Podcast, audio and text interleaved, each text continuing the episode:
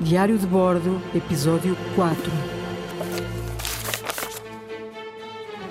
Foi nesta altura que eu conheci Magalhães. Quando soube desta expedição, já o recrutamento tinha terminado. Mas não desisti e fui falar pessoalmente com o capitão. Cheguei ao cais e lá estava ele a fazer as últimas vistorias às naus. Buongiorno! Diz lá, marinheiro. Io non sou marinheiro. Olha, tu não és marinheiro e eu sou capitão. Isto até dava uma música. Yo no soy marinero, yo no soy marinero, soy capitán. A Grande Viagem de Magalhães.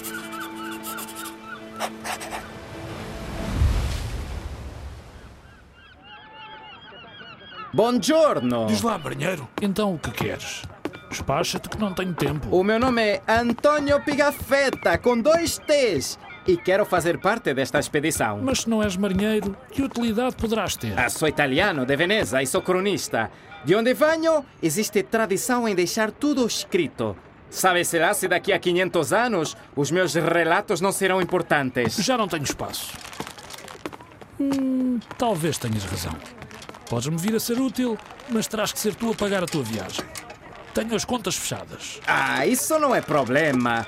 Quando partimos? Dia 19 de setembro. Não te atrases.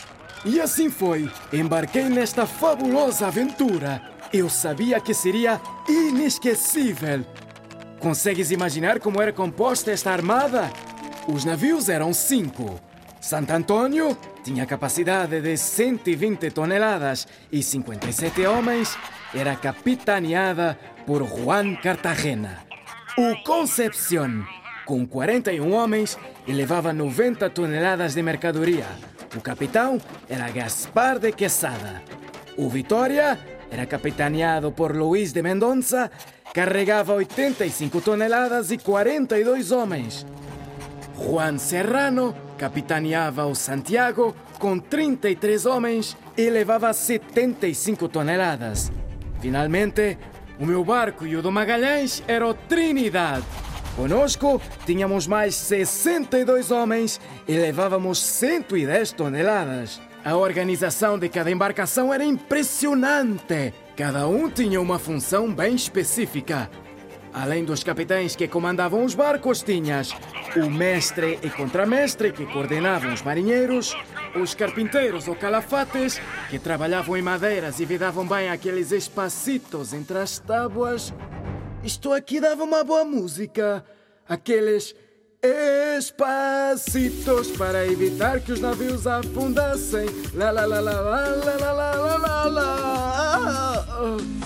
Bom, continuando. Os lombardeiros que estavam encarregues dos canhões. Temos também outras profissões, como o escrivão, o barbeiro, o capelão, o cirurgião. Mas todas estas eram profissões necessárias numa expedição. Nos descobrimentos, as viagens podiam demorar anos e era preciso garantir que havia gente para tudo. Os homens desta viagem eram de muitas nacionalidades, na maioria espanhóis, na chefia portugueses. Tínhamos também italianos, franceses, gregos, flamengos, alemães e até o inglês. Talvez houvesse mais nacionalidades, mas na altura não tínhamos o conhecimento do mundo como hoje. E agora que já te falei dos preparativos, prepara-te para o início da viagem. Assina Antônio Pigafetta, com dois T's, que sou eu.